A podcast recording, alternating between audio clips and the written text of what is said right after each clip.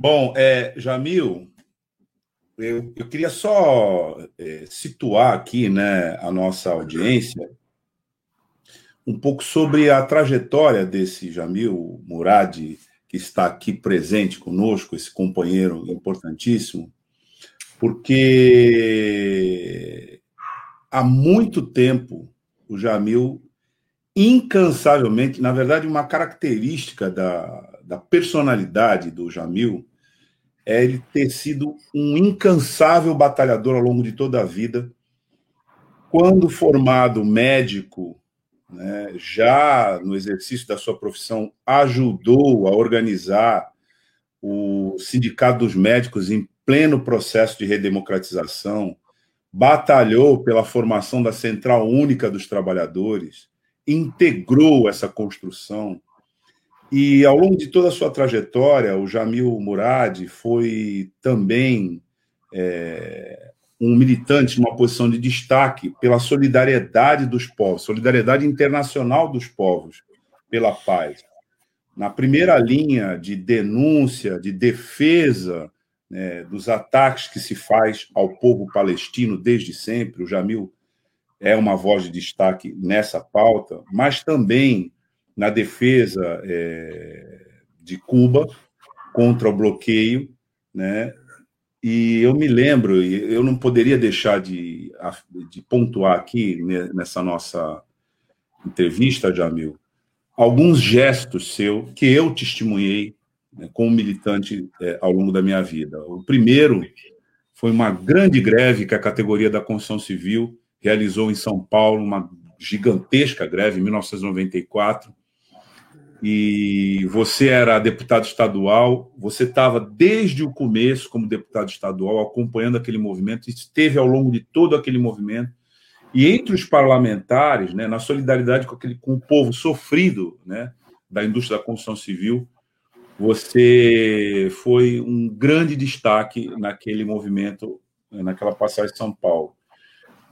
Tem uma outra passagem que essa é muito simbólica e historicamente significativa, que foi você com a sua bandeira do Partido Comunista do Brasil em 2013, naquelas manifestações de rua, quando elas já estavam sendo sequestradas pela direita, né, por uma pauta que viria três anos depois a desembocar num golpe de Estado, você, aquilo é simbólico, é historicamente simbólico. Você com a sua bandeira e cercaram você para dizer que aquela manifestação ela repudiava os partidos, que aquela manifestação não seria é, palco de nenhum partido e que você teria de largar a sua bandeira né, e sair dali é, se você não fizesse isso. E você, cercado por vários desses agressores, não só não largou a bandeira, como enfrentou todos eles. E esse foi um episódio é, que, naquele momento, ele parecia um conflito ali circunstancial e tal, mas a dimensão histórica daquilo estava posta ali né? porque você disse, eu não largo a minha bandeira, e o movimento de, é, de massa na rua sempre é um movimento pela democracia e pela diversidade, e eu não vou aceitar que não seja feito assim. Então, eu queria dar esses dois testemunhos, viu, que são singelos, na verdade, na sua trajetória, mas para dar a nota da importância da sua contribuição, Jamil. Não poderia deixar de fazer isso aqui, tá? ah, antes de começar a nossa entrevista propriamente dita. E aí eu queria que você é, falasse um pouco conosco sobre é, essa entidade que você está presidindo, que é o Centro de o Centro Brasileiro de Solidariedade aos Povos e Luta pela Paz, e a pauta da Sebra Paz nesse momento. É, então, queria que você nos informasse sobre a Sebrapaz e a pauta, nesse momento, da Sebrapaz. Jamil. Ô Douglas e eh, Sandro, é, quando a gente olha a história assim, né, é, a vitória dos povos, por mais heróica que, que sejam, ela nunca é feita só por aquele povo. Ela depende, necessita é, solidariedade, apoio, apoio político, apoio de vários tipos. Então, é, por exemplo, na guerra do Vietnã, bombardeado pelo poderoso Estados Unidos, né? é, teve solidariedade imensa lá dentro do, do, do próprio Estados Unidos, que era contra a política do governo e a favor da paz, a favor da retirada das tropas eh, dos Estados Unidos lá de, do Vietnã, como também é, é, outras, outras lutas é, necessitaram sempre do, do, do, da solidariedade. Por exemplo, Cuba entende muito bem isso. Né? Cuba acabou, os jornais de hoje estão mostrando que acabou de receber é, é, alimentos, é, produtos farmacêuticos, produtos é, que utilizam no combate à, à disseminação da, do, do coronavírus, né? É, acabou de receber da Rússia né? dois supercargueiros lá levando essa carga para aliviar o sofrimento do povo cubano que sofre o bloqueio dos Estados Unidos, né? que é um absurdo também. Na ONU, por exemplo, é, 182 países votaram contra o bloqueio, só Estados Unidos e Israel votaram é, pelo bloqueio, para manter o bloqueio. E poucos países um deles, o Brasil, infelizmente, votou é, em branco, quer dizer, não, não tomou posição, o que é uma mudança grave de posição da política externa brasileira, mais alinhada com o que os Estados Unidos desejam, mesmo que seja uma, uma agressão, mas o governo brasileiro hoje é, apoia a agressão se os Estados Unidos pedirem. Né? Então, é, essa é a situação. O Sebrapaz é, foi uma entidade que nós fundamos é, com o propósito de acompanhar esses movimentos de guerras, agressões, é, é necessidades de solidariedade. Né? E, e aí a gente, junto com entidades da sociedade civil, nós é, organizamos, seja é, doações, ou seja, protestos públicos, debates, é, esclarecimentos, porque o, os grandes jornais, muitas vezes, ele acompanha a, a opinião do agressor e, e nós temos que esclarecer o povo que o motivo daquela agressão, daquele, daquela invasão, é, é outro, não é aquilo que está saindo nos jornais e que nós devemos tomar a posição daquele país invadido. Por exemplo, na Venezuela. Né? Você vê que eles tentaram invadir e conseguiram o apoio do governo brasileiro. O ministro das Relações Exteriores, que já saiu, felizmente, ele foi lá na divisa da Venezuela, o filho do, do, do, do Bolsonaro também foi como deputado, né? é, que era uma armação onde juntava o Brasil e a Colômbia para fazer um jogo sujo que eles falavam, não, nós queremos fazer uma ajuda humanitária, mas não era ajuda humanitária, na verdade, era um cavalo de Troia, dentro daquele cavalo estavam né, as armas para derrubar o governo. Então, o, o governo venezuelano e o povo venezuelano, suas forças armadas, não deixaram eles entrarem. Né? Foi uma derrota. Né? Então, é possível, ajudando a esclarecer o que está em jogo, é possível a gente evitar é, um, um, uma guerra, uma ocupação, é, um morticínio. Né? Nós é, temos certeza que o, o mundo ele não precisa de guerra, ele precisa de paz paz para se desenvolver, para eh, criar um ambiente amistoso, né, de tal forma que, que as, a, o desenvolvimento sirva para o progresso de todos os povos. Né.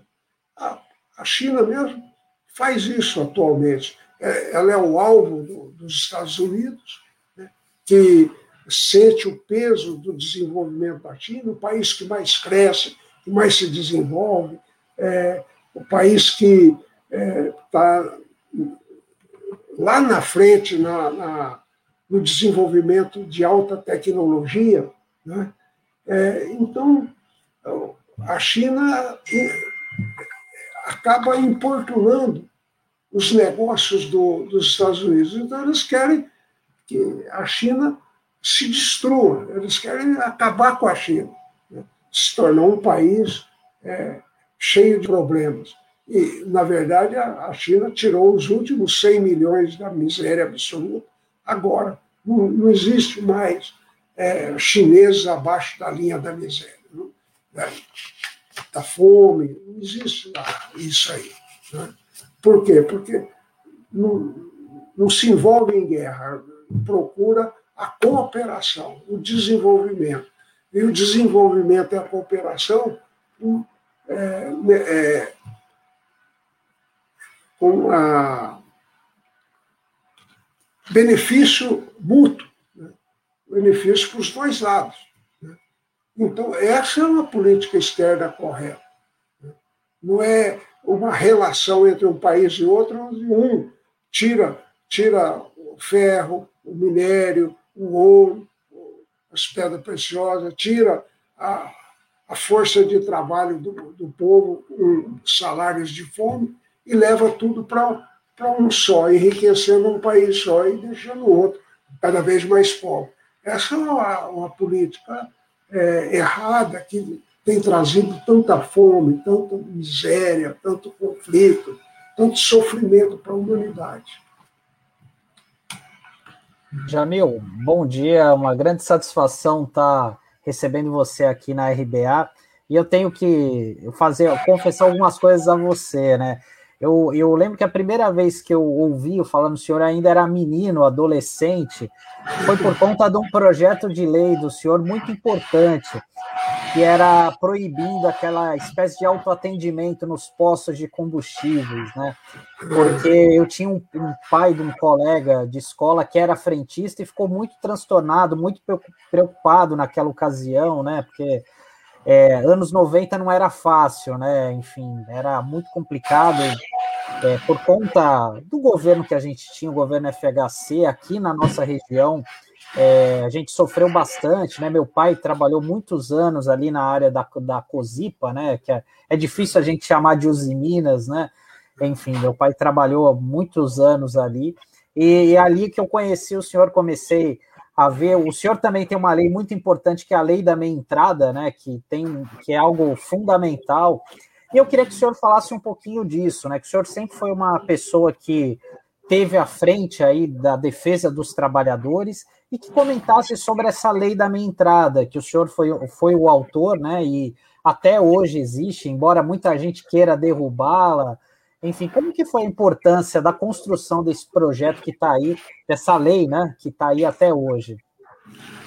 É, o parlamentar, o Douglas conhece muito isso, tem muita experiência. O parlamentar, é, pelo menos o parlamentar comunista, né, é, esses progressistas, de maneira mais geral, nós é, atuamos em vários campos eu fazia questão de atuar em contato com, os, com a sociedade, em contato com os trabalhadores, com os, os mais frágeis, né?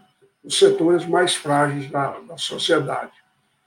E, e isso eh, implicava em tentar fazer projetos de lei que favorecessem esses setores, que os beneficiassem de alguma maneira, para diminuir a desigualdade, diminuir o sofrimento deles.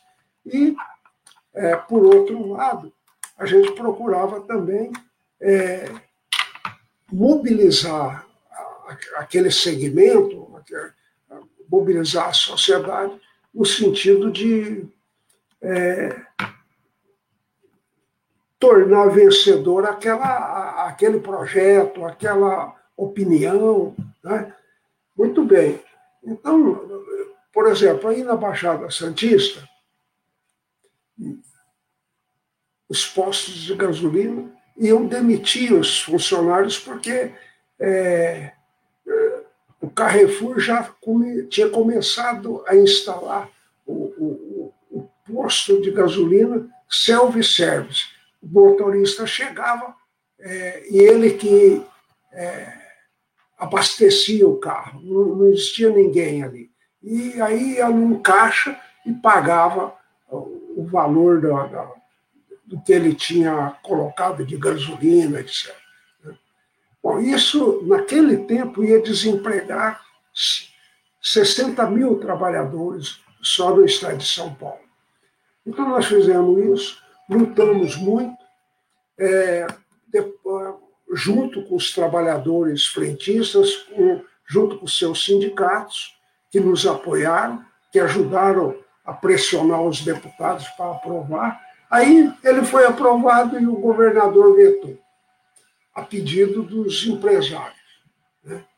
Bom, demorou dois anos de trabalho para convencer o governador, junto também com os sindicatos, convencer o governador a liberar para a gente derrubar o veto. O projeto estava lá, para derrubar o veto. Bom, ele liberou, até da Baixada Santista, o ex-governador Mário Covas ele liberou e aí nós conseguimos é, derrubar o veto e a lei passou a valer. E garantiu emprego naquele tempo de 60 mil trabalhadores, pais de família, e atualmente tem muita mulher também, mães família, tudo. E hoje é mais de 100 mil. Depois essa lei foi levada para o governo federal, porque era um tempo de muito desemprego, e ela foi aprovada também a nível nacional. Né? Bom, é, é, o, os estudantes da União Brasileira de Estudantes Secundaristas e da União Nacional de Estudantes também me procuraram para restabelecer uma lei que já existia no passado e que foi extinta pela ditadura militar, que era a lei da meia entrada, que era para favorecer os estudantes com menos poder aquisitivo a se desenvolver culturalmente, a poder ver um cinema, poder ver um teatro, poder ver um espetáculo, ou, ou até mesmo um espetáculo esportivo, um, um jogo de futebol, né? ou, ir é, no, no, numa casa de dança, etc.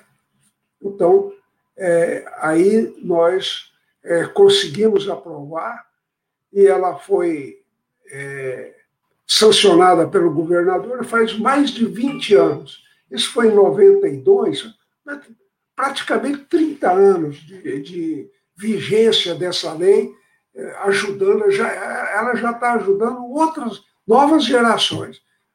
Quem era jovem se beneficiou, depois o filho, daqui a pouco são os netos que estão se beneficiando. E o, o Sandro, você falou muito bem, porque nós tivemos oposição desde o começo de donos de rede de teatros, rede de cinemas. Né? Eles levaram ao, Supremo é, Tribunal, né? É, e, e, nós fomos atuando, atuando, atuando, até é, impedir que essa lei fosse é, anulada. Né? e ela está aí é, até hoje beneficiando tanta gente. Né? Bom, essas são algumas, mas, por exemplo, no, durante o mandato, o primeiro mandato era 92, né? 91 ou 92, o, o, um grande líder é, mundial é, chamado Nelson Mandela, lá da África do Sul. Ele vinha visitar o Brasil. Né? Ele era ex-preso político. Né? Não, não, era presidente da, da, África do Sul, como ele foi depois. Né? E nós, na Assembleia Legislativa, conversando com deputados, nós tivemos apoio para ter uma sessão solene de é, para recebê-lo lá na Assembleia Legislativa. Ficou super lotado, uma, uma sessão linda, né? É, e, e, e ele até foi recebido no Palácio dos Bandeirantes, na, na ocasião era o, governador Fleury, e teve um almoço para 400 lideranças convidadas, né, do movimento negro, principalmente dos movimentos organizados que eram contra o racismo, pela igualdade. Né? Então, é, você vê, é um outro tipo de atuação do mandato. Né? Nós usamos o mandato para ir lá no aeroporto de Congonhas receber, para mostrar que ele era um líder importante. Né? Dali nós acompanhamos até o Palácio dos Bandeirantes, onde houve um almoço. Depois ele foi descansar um pouco, nós fomos recebê-lo na Assembleia Legislativa. Né? Ah, também teve, no tempo do Collor, ele queria liquidar o porto de Santos. Né? Aí nós participamos de uma grande greve, ele demitiu 5 mil portuários. Vocês pegam os jornais daquela época, demitiu 5 mil portuários. E, é, e nós participamos é, desde a porta lá no, lá no Porto até nas ruas e avenidas de Santos, fazendo manifestação, uma passeata muito bonita. Participou, inclusive, a, a prefeita, naquele tempo era prefeita Thelma, participou da, da, da manifestação dos portuários. E qual foi o resultado? Nós derrubamos as demissões e todos os portuários voltaram a trabalhar para ganhar o pão de cada dia e para ajudar o Brasil a se desenvolver, que precisa do porto para exportação e importação. Né? Bom, então, você vê que são características diferentes. No tempo do Fernando Henrique, aí na Baixada, ele demitiu um grupo grande de petroleiros. Né? Aí nós fomos, é, formamos uma comissão de deputados e fomos lá na porta da, da refinaria prestar a nossa solidariedade, o nosso apoio. E dali, então, a gente mandava informações para o Congresso Nacional, para a Assembleia Legislativa. Né? E, é, é, então, você vê que são muitas facetas de um mandato parlamentar. Eu acho um mandato parlamentar uma política para defender o povo, né? É, é, ele é muito importante. A gente tem que passar por cima dos preconceitos, por cima das, das partidarizações. Os movimentos pertencem aos trabalhadores, ao povo. Né? Depois teve aí também, na Baixada Santista, eu fui procurado por uma comissão que defendia o meio ambiente. E a Ródia, em Cubatão, é, no seu sistema de produção, estava é, é, intoxicando é, os trabalhadores. De 169 trabalhadores, se não me engano, era isso, só a, a mulher lá do, do, da telefonia, ficava separada, só ela não tinha, não, não tinha se intoxicado. Né? E é, foi um movimento importante. Nós fizemos passeatas aí em Cubatão, em Santos. É, foi muito bom. Nós paramos aquela rodovia é, Manuel, é, aquela que vai para. Padre Manuel da Nóbrega. Padre Manuel da Nóbrega. Muito obrigado, Douglas. Nós fechamos a rodovia num, num determinado dia, né, para chamar a atenção que não podia continuar é, intoxicando. A, a Ródia era poderosa, mas ela não pode tudo. Nós temos que defender a vida. Né? E nós ganhamos essa batalha. Nós ganhamos essa batalha. Até o presidente internacional saiu lá da França e veio é, participar de uma audiência pública no, no anfiteatro de um hotel luxuoso aqui de São Paulo, e nós entramos lá e participamos também. Né? E, e, realmente eles tiveram que fechar a roda aí, porque eles tinham que modernizá-la para não continuar intoxicando os trabalhadores.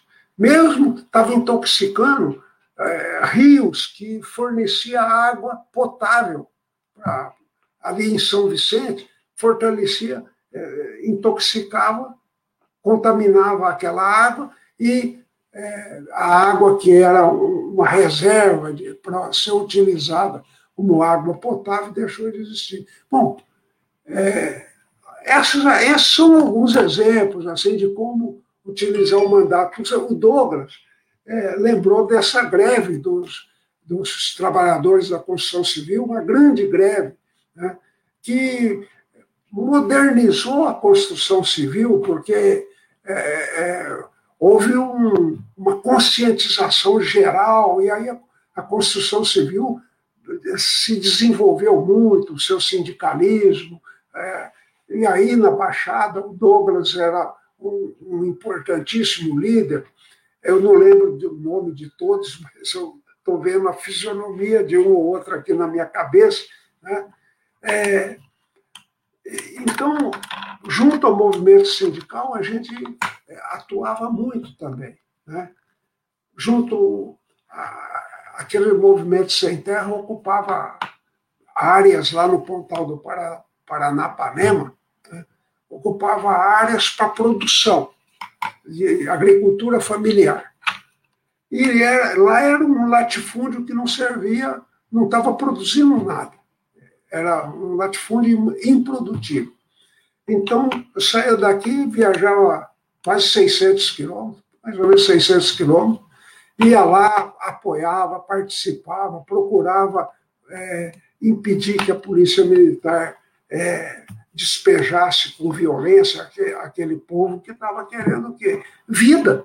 Queria ter um pedaço de terra para tratar sua família, para plantar mandioca e outras coisas, para comer e para viver.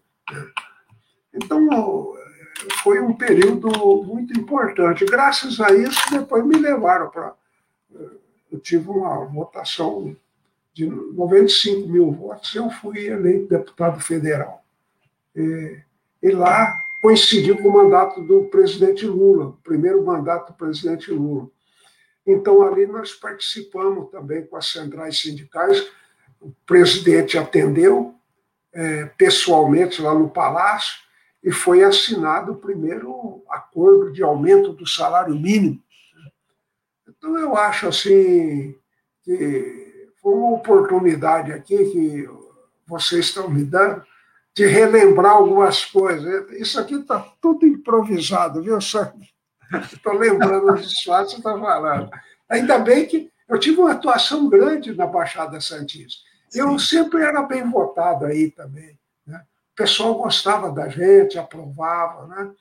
É, é, tinha consideração pelo esforço que a gente fazia para ter, é, para corresponder à confiança é, do povo, né?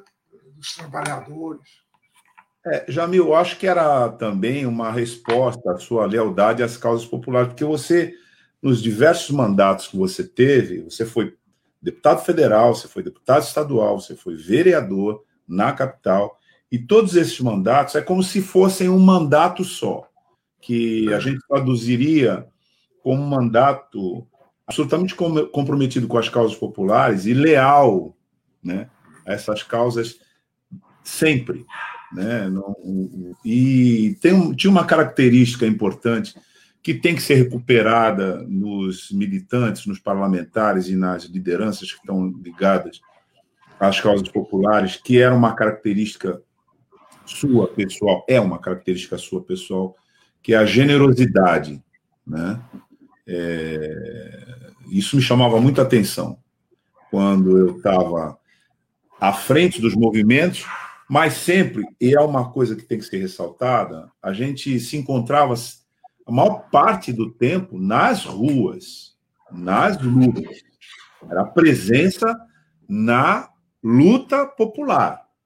Era assim que a gente se encontrava, era assim que a gente via o Jamil. O Jamil, quando fala aqui da Baixada, ele fala com muita propriedade, porque ele andou muito por essas ruas aqui. Muito pelas avenidas. Sempre misturado com a, a, a sociedade em luta. Né? Ele citou aqui episódios históricos de Santos que não foi que ele leu, ele viveu. Ele estava aqui, na greve dos portuários, na greve dos petroleiros. É, a questão da ródia, da contaminação, como ele é, lembrou aqui, não só em Cubatão, mas no lençol freático, que ele também lembrou, lá em São Vicente, onde existia um aterro no bairro do Quarentenário, e se começou a despertar uma luta contra aquilo, que estava associada à ideia do pó da China. Né? É, é, eu acompanhei todas essas lutas e sou testemunha de que em todas elas o Jamil estava. E era uma coisa impressionante, porque a gente conversava gente, mas o Jamil, o Jamil, para ele ter uma unipresença, ele está em todos esses lugares, ele estava mesmo. E eu lembro que nessa greve em 94, quando a gente estava para organizar, porque eu participei da liderança dessa greve, e antes da greve acontecer, o Jamil estava conversando com os trabalhadores com as lideranças. Então isso me chamou muita atenção, antes da greve acontecer. Eu tinha a percepção de que tinha um movimento importante acontecer ali.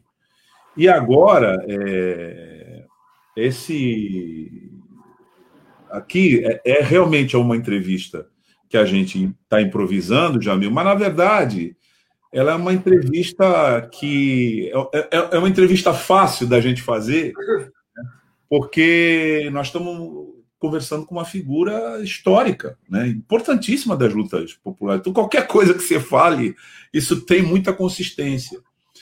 E uma, eu queria é, recuperar aqui com você, porque não é de agora também, é preciso que a nossa audiência acompanhe, né?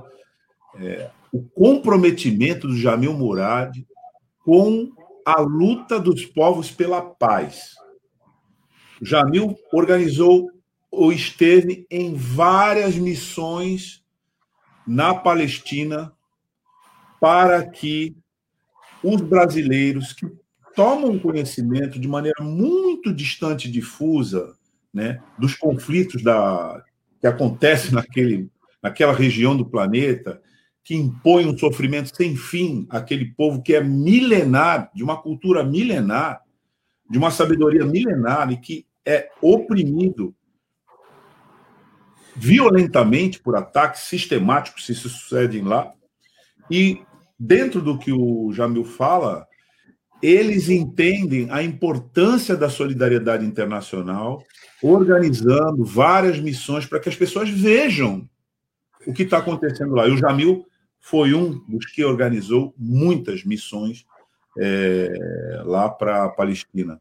Ainda no tempo do Yasser Arafat, né, quando ele estava lá, é verdade. Então, eu queria é, aproveitar, é, Jamil, você que está à frente de uma importante organização que você já descreveu aqui, o Sebra, a Sebra Paz, né, com essa missão, que é uma continuidade dessa missão que você já vem praticando ao longo de toda a sua vida, que você dissesse aqui como é que você avalia a situação. É, você falou um pouco de Cuba, você falou da Venezuela, mas eu queria ouvir você né, sobre a situação hoje presente lá no, no, na Palestina.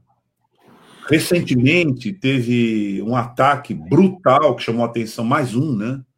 Chamou a atenção do mundo, é, a desproporcionalidade da agressão contra os Estados Unidos, foi condenado é, no mundo inteiro, mas como tantos outros, isso reflui depois, sai de cena, né?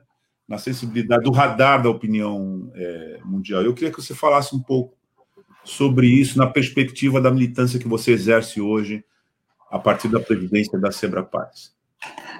Então, é, eu considero é, é, essa questão, Douglas, extremamente importante, porque depois da Segunda Guerra Mundial, a ONU partiu o território onde viviam os palestinos, partiu em duas, em duas partes. Uma era para poucos é, judeus que moravam lá na Palestina, relativamente poucos comparado com, com os palestinos, que era, eram milhões. Né? E então teria dois estados, o Estado de Israel e o Estado palestino. Bom, com a, a, desde aquele começo,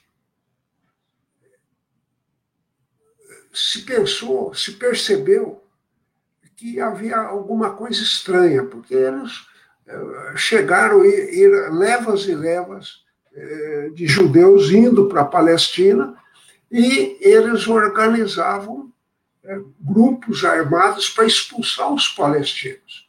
E expulsaram é, muito palestino de lá, muito, e ficava com as suas terras e, e com as suas casas. Né? No, na primeira divisão feita pela ONU, era 56% ficou com, para o Estado de Israel e 40, 4% ficou para, para os palestinos.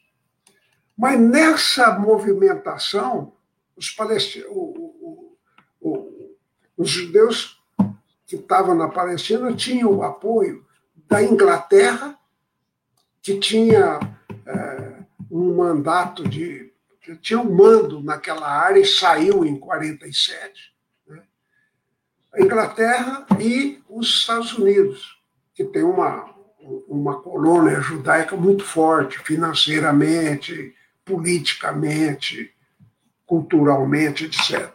Bom, então, é, eles foram expandindo, foram expandindo.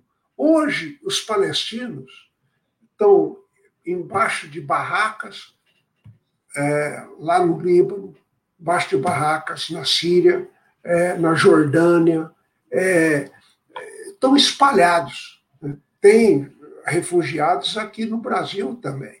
Né?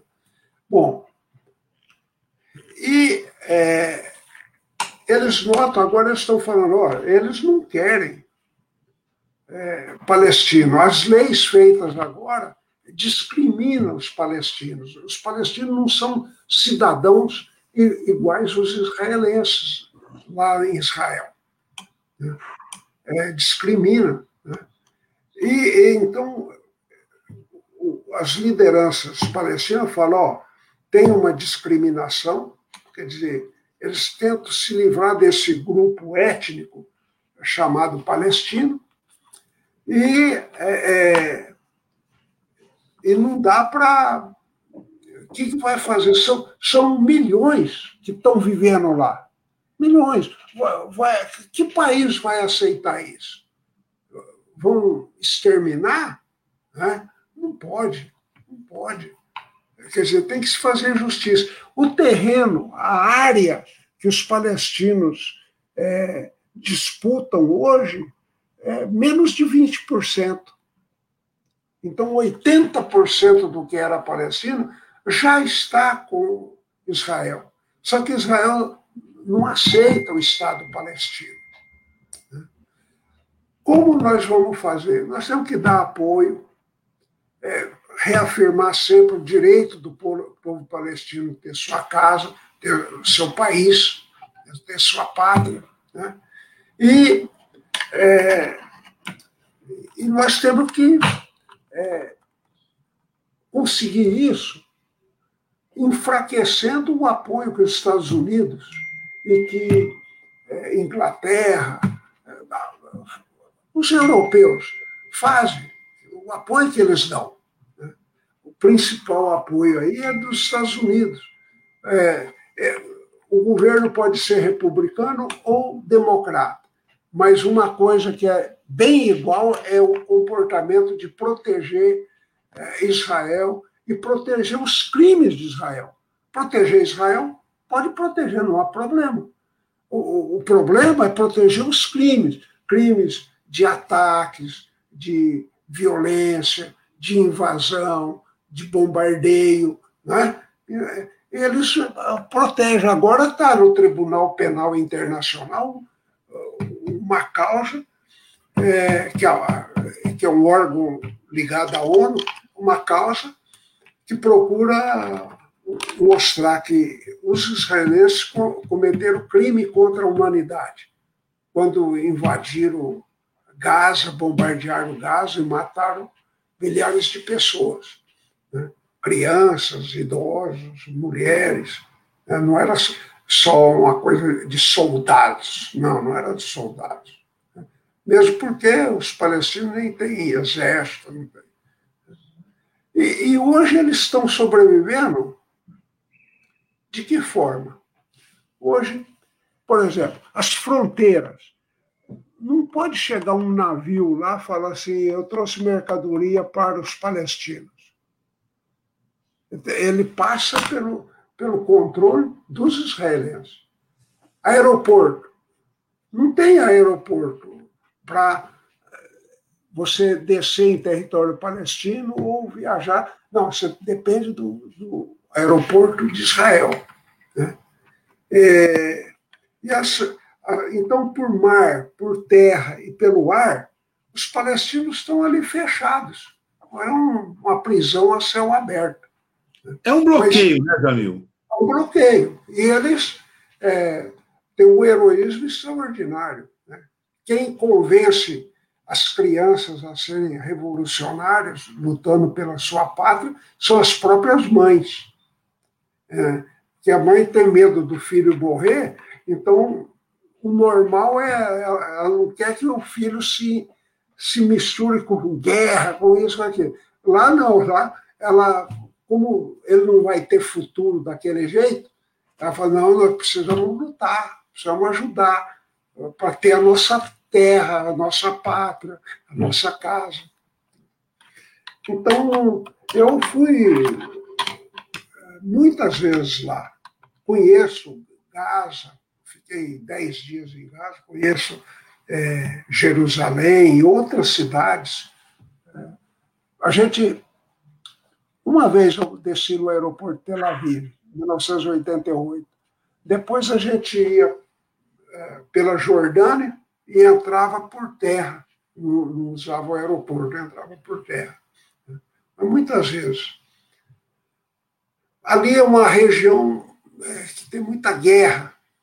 Eu, eu tive. Qual é o motivo da guerra? Só quem é dono de armamento, quem produz armamento, né?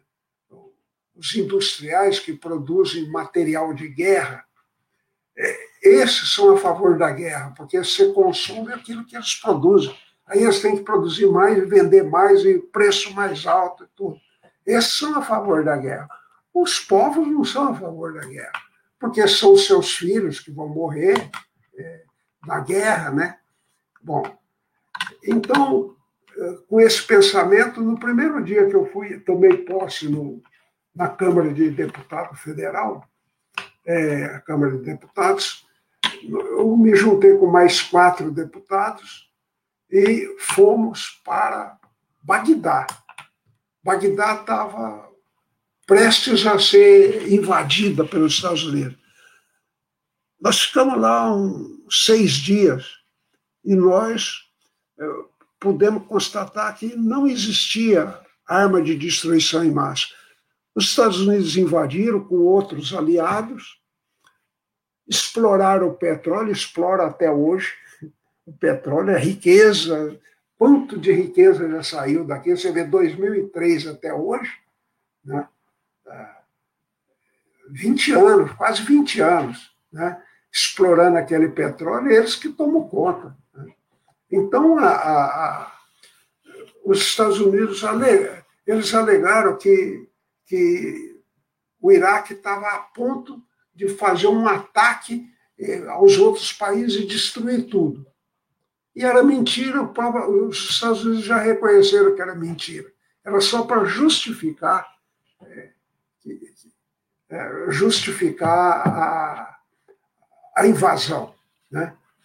Bom, então isso aí você vê a motivação do ser para paz, né, Douglas? o Centro Brasileiro de Solidariedade aos Povos e Luta pela Paz. A gente fazia essa luta concreta, fizemos muitas, muitas atividades no parlamento, nas ruas, né? servir de um fator de união é, mais geral para defender aquilo que a gente achava que era justo. Né?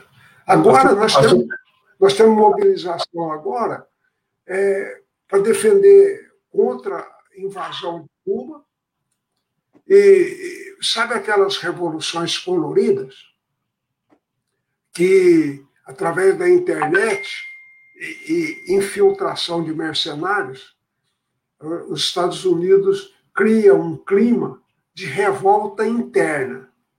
E depois, é, e eles dão uma cobertura massiva na internet e nas televisões. E aí aumenta os descontentes, aumenta os descontentes, aumenta e derruba o governo. Depois, Era isso que estava acontecendo em 2013 aqui na cena que. Isso, 2003. Elegeu com a sua bandeira, é, é simbólico. É, exato. E, Douglas, e eles ganharam, porque eles destituíram a presidente eleita, depois é, é, puseram o Temer, né, e, e fruto disso veio o Bolsonaro, com toda essa destruição de direitos trabalhistas, de direito à educação. E tomaram é, conta do nosso petróleo também, né? E isso, o petróleo também, tomaram conta. Ele, a Petrobras, extraordinária, eles inventaram uma maneira de falar: a Petrobras tem que ser destruída. Para o bem do Brasil, tem que ser destruída, tem que vender, é, menos ficar na mão do governo. Agora, você vê que, que, malandragem que é essa. E eles loucos para comprar Petrobras. Né? E o povo pagando agora R$ reais o preço é. da, gasolina, da gasolina e já e voltando a cozinhar a lenha, a lenha porque não pode comprar o gás de cozinha. Gás de cozinha, mais de 100 reais, né? Um botijão. Né? Você vê, então, nós éramos contra as privatizações. Aqui, em mil, é, aí pelos anos de 1980, não, 1990 e pouco, é, a Petrobras faria 40 anos.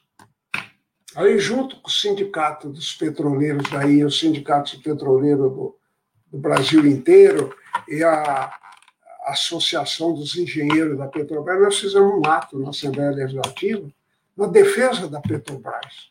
Isso quando ela tinha 40 anos, agora já faz, faz muitos anos isso porque ela foi uma empresa que sempre precisou de defesa pelo povo, porque até para ela nascer, o povo foi para a rua, fez campanha do petróleo é nosso, etc. Né? Porque ela dá autonomia para o desenvolvimento do Brasil.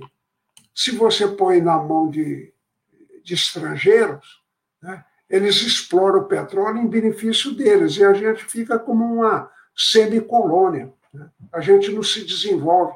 E nós temos um povo com 212 milhões de brasileiros, nós precisamos de industrialização. Hoje está desindustrializando. Precisamos de industrialização para criar emprego. Né? Empregos é, que, que falam é, é, que, que precisam de trabalhadores é, especializados, porque aí ganha melhor, distribui mais a renda, melhora o mercado interno, o desenvolvimento é, é, é maior e mais permanente. Então, a, isso aí eu dou uma ideia assim do que a gente está fazendo. Não é oba-oba, né? não é oba-oba só pelo, pela vontade de, de agitar. Né? A gente agita para chamar a atenção do povo qual é o caminho que vai nos nos deixar melhor. Né? Nos deixar melhor. Fizemos campanha aí contra a privatização eh, da, da, da, da metalúrgica aí, como é que chama? De Cubatão, né? Os em Minas, agora os em Minas. Era agora é os em Minas. Como é que chamava antes? Cozipa, Companhia Siderúrgica Paulista. Nós fizemos na Bolsa de Valores aqui, a gente juntava sindicalistas e tudo. A gente ia como parlamentar e apanhava lá. Infelizmente, as forças de segurança é, elas defendem a opinião que o governo está defendendo. Então, era para vender a COSIP. Então, quem estava contra vender a COSIP levava pau. A gente apanhava lá, que era um crime contra a liberdade, né, contra a democracia. Nós estávamos sem armas, sem nada, externando a nossa opinião de que aquilo era um prejuízo para o Brasil. Jamil, é, eu queria te perguntar é, sobre a questão da politização dos médicos, né? Porque, assim, para grande público, isso ficou cada vez ficou evidente com a vinda do programa do Mais Médicos, com a grande, grande vinda de médicos cubanos, de outras nacionalidades também, e ali ficou algo que veio à tona, e eu queria saber isso de você. Você que foi uma importante liderança sindical nessa área, né, numa área bem complicada, né, num período muito difícil, no final dos anos 70, começo dos anos 80, essa questão da politização dos médicos, isso sempre existiu na categoria? Era algo que estava mais adormecido e veio à tona com a questão do mais médico? Queria que você falasse um pouco sobre isso. Qual que é a sua impressão? Ô, Sandro, eu sempre atuei na área da saúde, né? defendendo a categoria médica, defendendo servidores da saúde, enfermeiros, técnicos, né? auxiliares, é, e defendendo o desenvolvimento do sistema público de saúde, porque o nosso povo, a maioria do nosso povo depende do sistema público, ele não tem meios de pagar consulta ou comprar plano de saúde que aumenta a toda hora. Bom, então, nós ajudamos a fazer um movimento que foi renovando um pensamento progressista, democrático, né? foi renovando a liderança de cada entidade. E nós conseguimos, ao longo dos anos, eu, não eu sozinho, era um conjunto de médicos, nós conseguimos dirigir praticamente o Conselho Federal de Medicina, a Associação Médica Brasileira, a Associação Paulista de Medicina, é, os conselhos regionais de medicina. Então, nós tínhamos uma força grande.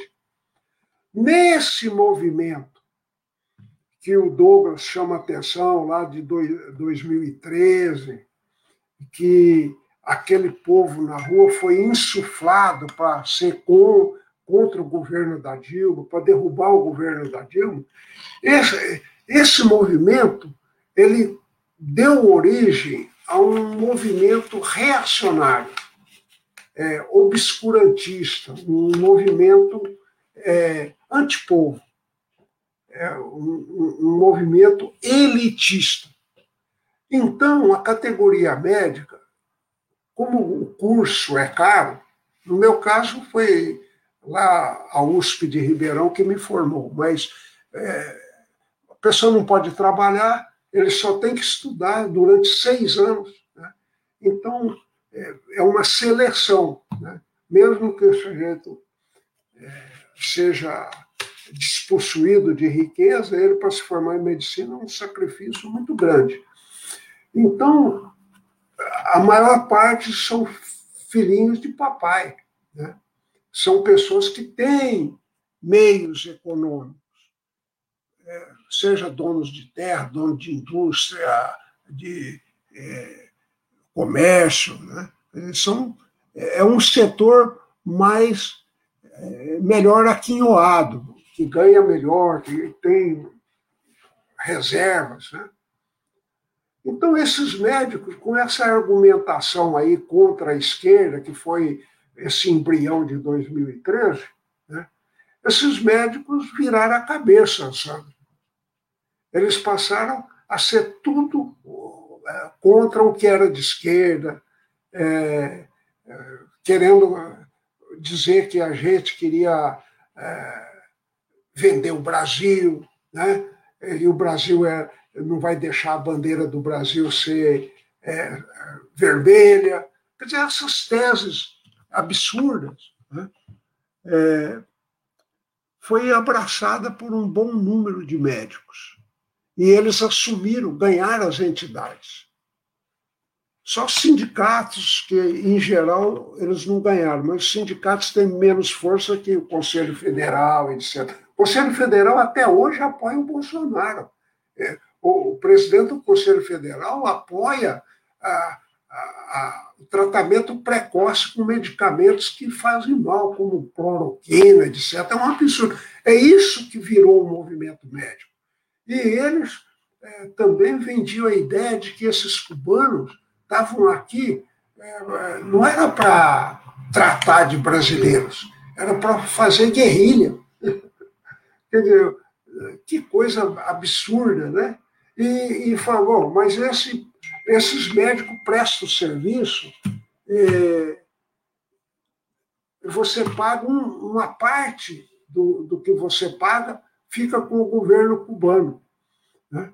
Por quê? Porque ele formou o médico, ele trata da família do médico que permanece lá em Cuba, é, ele é, dá escola gratuita para os filhos dos médicos lá. Então, é, ele tem um acordo: você ganha, vai nessa missão, ganha um pouco e dá um pouco para o governo, né?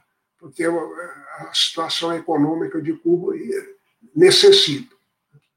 Então, eles com essas ideias é, reacionárias, né, é, antipovo, eles fizeram mandar embora os médicos. E aqueles lugares que foram que saíram os médicos ficaram sem médico, porque o médico brasileiro, ele, como ele é, a maioria vem de um extrato social elevado, 50% dos médicos hoje são mulheres. Os pais não querem que ela vá lá numa, ficar atendendo lá numa favela ou, ou, longe, lá no interior, lá do, atendendo os índios lá em Mato Grosso. Né? E mesmo os médicos é, homens, eles também não querem, não. Eles, eles querem montar uma clínica é, especializada, porque é o que rende mais e tudo. Isso aí, cada um faz o que acha melhor mas eles não aceitaram ir lá atender. Ficou vago, é, ficou vazio o cargo. Né? E as, e as pessoas, pior é que as pessoas ficaram sem atendimento. Né? E perde a vida. Dependendo da doença, perde a vida. Então, esse é o movimento. Nós estamos fazendo uma. Eu tem orientado, assim, incentivado, que se volte a ter o humanismo de antigamente. Antigamente, os médicos atendiam na Santa Casa e os pobres eles atendiam de graça. Cobravam de quem podia pagar e atendia de graça. A minha cidade, onde eu nasci, tem hoje 30 e poucos mil habitantes. É, e eu me lembro disso. Tinha dois médicos e eles davam, prestavam serviço à Santa Casa. Quem não podia pagar, ele atendia, internava, operava, tal, de graça. Né? Bom, então é essa essa situação que nós estamos. É, temos que voltar a ter esse humanismo. O povo hoje vai, eu, eu só aposentei agora, estou com 78 anos. Depois que eu aposentei, eu voltei a trabalhar no posto de saúde, uma unidade básica de saúde na periferia é, da Zona Norte. Né? E as pessoas vão lá, é, estão carentes, estão necessitando atendimento. Eu não vou brigar com o indivíduo, ele não pegou a vaga, mas ele está tá sofrendo eu pego e atendo. Ah, não vou mandar ele de volta para casa. Nunca fiz isso. Né? E aí eles também identificam e um fala para o outro. Ah, lá tem um médico que se comporta desse jeito. Né? É, atende bem a gente, é, trata a gente humanamente. Né? E aí a turma vem, vem, vem. Só que agora com essa pandemia, ficou muito grave, porque eu tenho problema de saúde, e que se eu pego uma pneumonia aí é difícil escapar. Aí eu, eu pedi demissão é, para outro mais jovem entrar. Jamil, a gente está terminando a nossa entrevista aqui, mas a última pergunta, que é direta, mas ela é complexa, a gente reconhece, mas a gente mesmo assim gostaria de ouvir tuas considerações sobre ela, já nessa fase final aqui da nossa entrevista, que é qual é, na tua opinião, a maior ameaça para a paz entre os povos hoje, na realidade de hoje, na conjuntura de hoje. Como você identifica isso? Aonde a paz, que a rigor, a gente sabe, essa paz pela qual você milita e todos nós somos solidaritários, ela nunca aconteceu para todos, né? É, mas aonde que ela se encontra mais ameaçada hoje? Por quem? Nesse mundo. Eu queria que você falasse nas suas considerações finais. Douglas, eu agradeço muito e vou tentar resumir.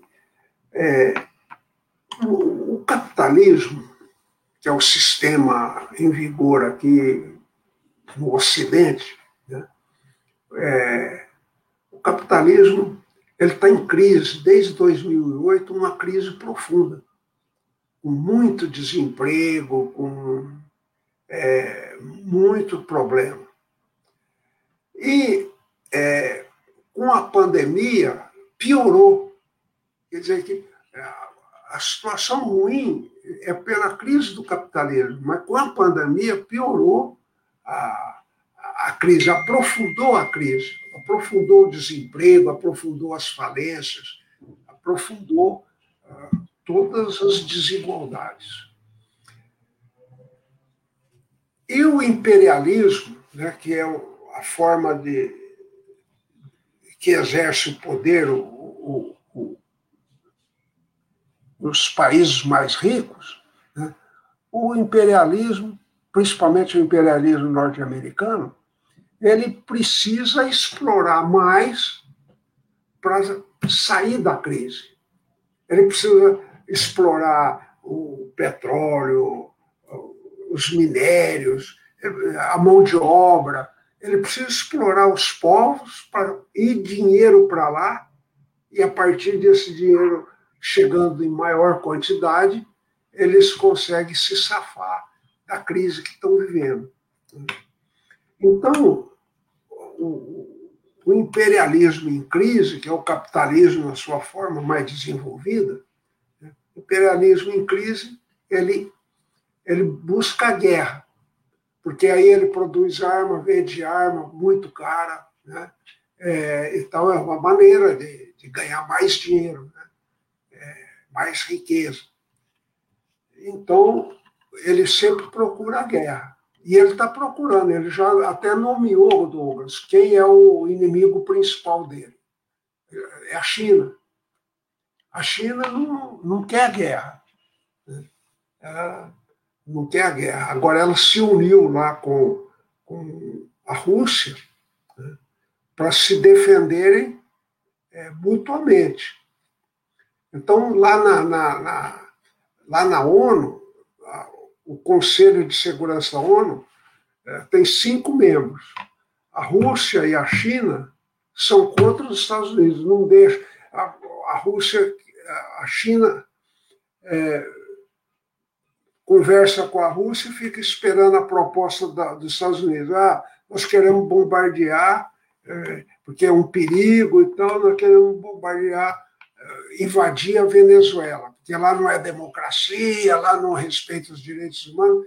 Aí a China e a Rússia votam contra. Né? Aí vocês querem. Cê, nós não queremos que vocês invadam, mas vocês não vão usar o nosso nome, tem nosso apoio para isso. E, bom, então, essa é a situação que nós estamos vivendo. Né? Aí isso se desdobra. Né? O, o, para a Venezuela é muito rica em petróleo.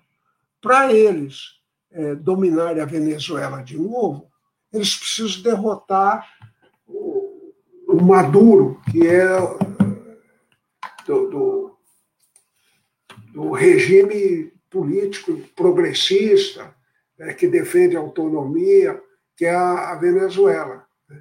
Aí, para não ter o exemplo de Cuba, que Cuba, como é uma ilha, ela não tem quedas d'água para ter uma hidrelétrica e tal. Ela precisa de ter outros bens. Então, ela se desenvolve aqui no Japão, também é uma ilha. Né.